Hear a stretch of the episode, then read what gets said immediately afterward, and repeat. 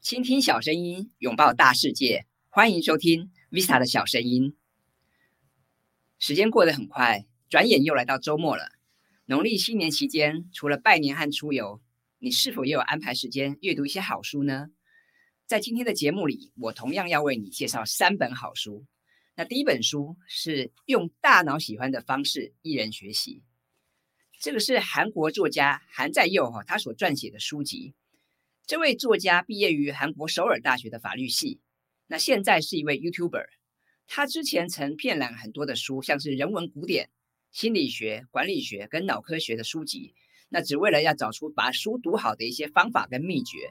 最后，他整理了很多的心得，写下这本书。那这本书呢，在二零一八年曾经登上韩国学习类书籍排行榜的第一名，长达四周之久，而且在全韩国哈掀起一股一人独自学习的热潮。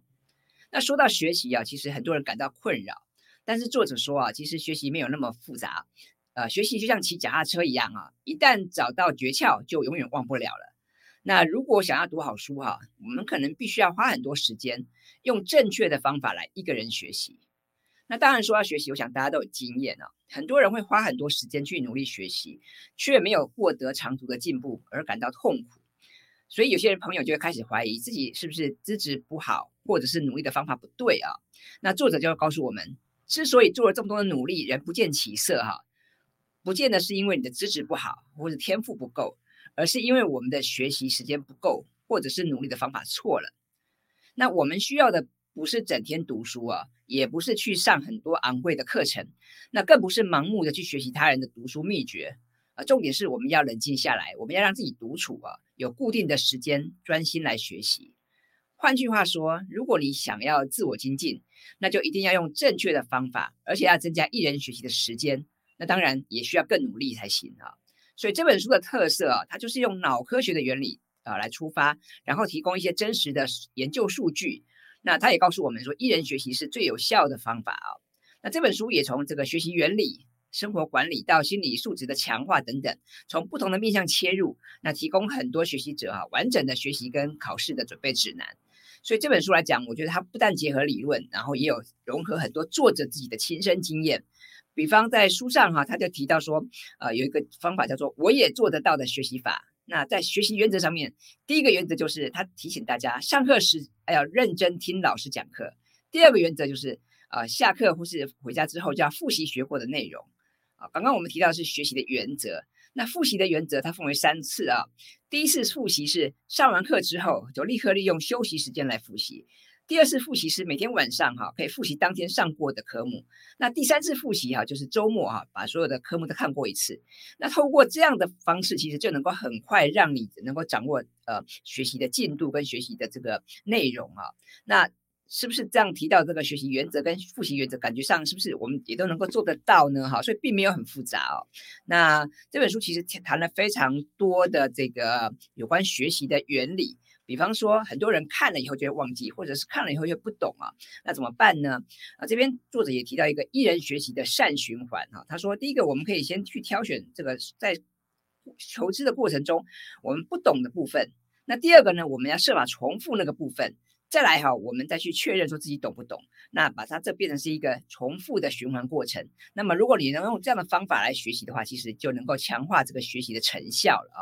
所以各位，如果说你想要好好的学习的话，你希望在今年能够有更好的学习成果的话，我蛮推荐各位来看看这本书哈。这个呃，用大脑喜欢的方式一人学习这本书其实蛮有意思的，我也推荐大家来来阅读看看。那接下来哈，我们来跟大家分享的第二本书哈，是这个这本。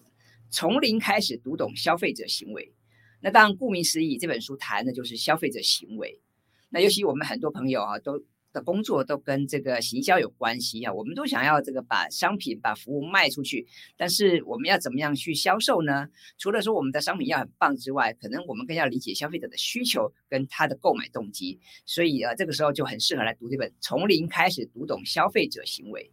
那这本书很有趣哦，它是由日本的两位经营管理领域的博士哈、松井刚跟西村英彦哈所联合撰写的。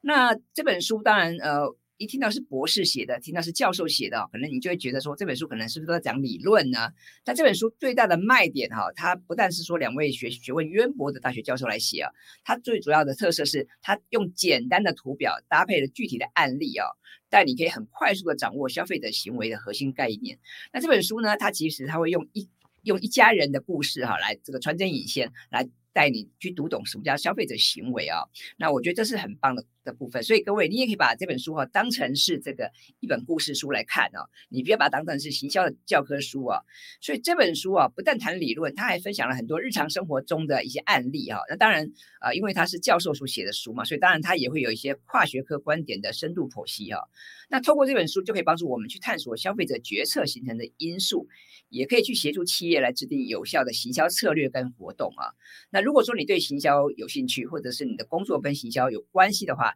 我很推荐你来阅读这本书。那这本书里面其实谈了非常多的部分，我觉得其实都蛮值得阅读的。那我来跟大家分享一下，像第七章啊，特别谈到市场区隔。我想说到市场区隔，大家都不陌生了，因为我们做行销的时候，我们都需要用某些标准把市场中的顾客哈、分成很多的群体。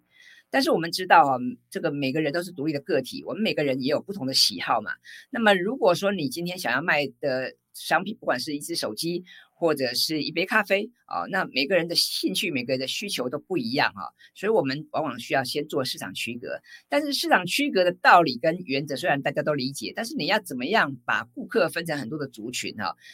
做起来其实没有那么的简单哈。所以在这本书里面，这个。两位作者哈，他就做做了深入的研究，然后他用深入浅出的方法来帮我们介绍说，我们要怎么样在这个价值观多样化的现代啊，我们要如何去理解消费者的心理特性，还有他的行动特性，也就相当重要了哈。所以，呃，我很推荐大家来看这本书，这本从零开始读懂消费者行为啊。那各位，呃，你不不要只是把它当成行销教科书，你可以把它当成是一本故事书来看。我觉得在阅读的过程中，哈，你可以去结合一些你自己的生活经验，甚至是你的工作场域中所观察的一些现象。我相信你读起来会更有感觉啊。这是我们今天谈的第二本书，从零开始读懂消费者行为。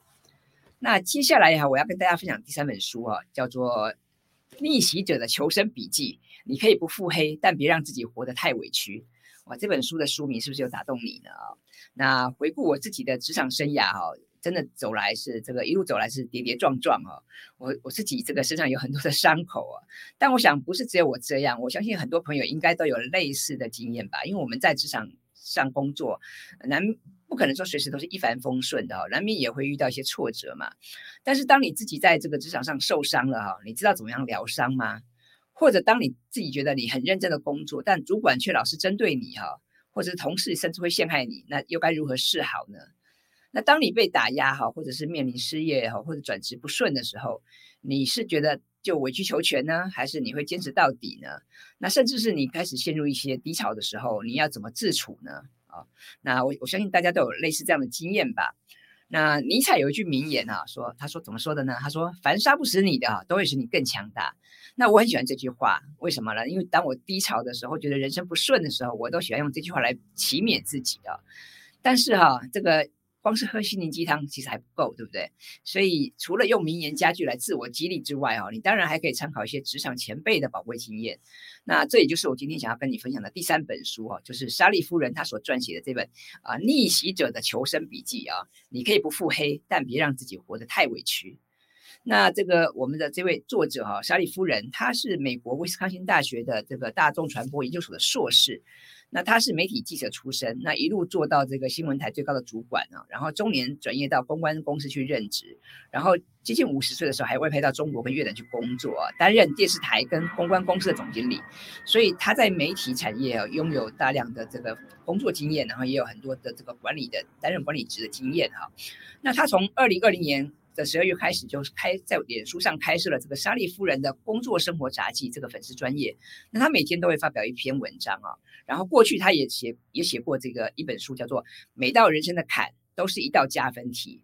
那这个莎莉夫人就提到，当她写完第一本书之后，她有收到很多读者的来信。跟回馈啊，那他们他从这个读者的来信里面发现，这个职场霸凌的现象是相当严重哈。那不管是像是一些什么言语的霸凌啊，或是性骚扰啊，或是同事间相互陷害啊，或者是上司争功诿过哦，甚至是公司遇到一些状况，出现财务危机等等哈、那其实呃很多时候职场的这些上班族哈、哦、都比较弱势哈、那有权势的一方就会使尽各种手段，让员工在弱势的环境下，既不敢诉诸法律啊讨回公道，但是又又觉得工作的很不开心哈、那有人因此而失眠，但也有人因此。呃，罹患身心症啊，觉得更辛苦了哈。所以作者他之所以写这本《逆袭者的求生笔记》啊，你可以不腹黑，但别让自己活得太委屈。这本书，他就是希望这个告诉大家哈，就是我们不见得要做坏人，我们不见得要腹黑，但是我们要懂得这些技巧哈，要懂得这些伎俩哈。那更重要的是，我们要能够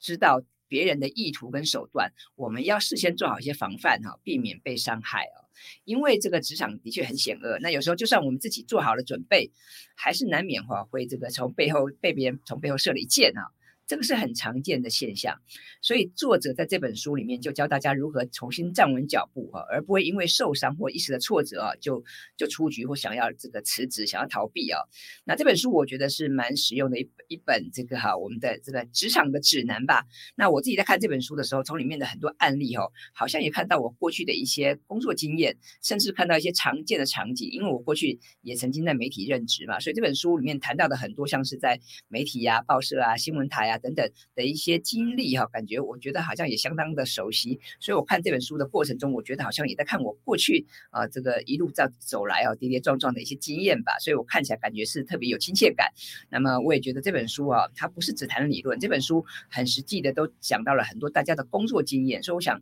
对大家。的这个如何在职场上生存哈，应该有会有很大的帮助，所以我也我也很乐意跟大家分享这本书了。那我觉得特别在新年期间看这本书啊，对我们也有很大的帮助，因为呃农历新年后很多人会考虑转职嘛，或者是希望有个从一个崭新的开始，那我觉得这个时候来读这本书是一个不错的选择。好，那以上就是我今天为大家介绍的三本书哈。那这三本书当然它的主题都不一样，但是其实谈了很多，还是跟学习呀、跟这个我们的生活、跟工作有关。那我觉得也很值得参考。那希望你会喜欢。那我们今天的节目就到这边告一个段落了哈。那如果你喜欢这个呃我今天的分享的话，希望你可以来订阅我的 YouTube 频道，或是到 Apple Podcast 帮我打五颗星哈。然后或者是希望你把这个节目分享给更多的朋友。谢谢大家，我们下次见喽，拜拜。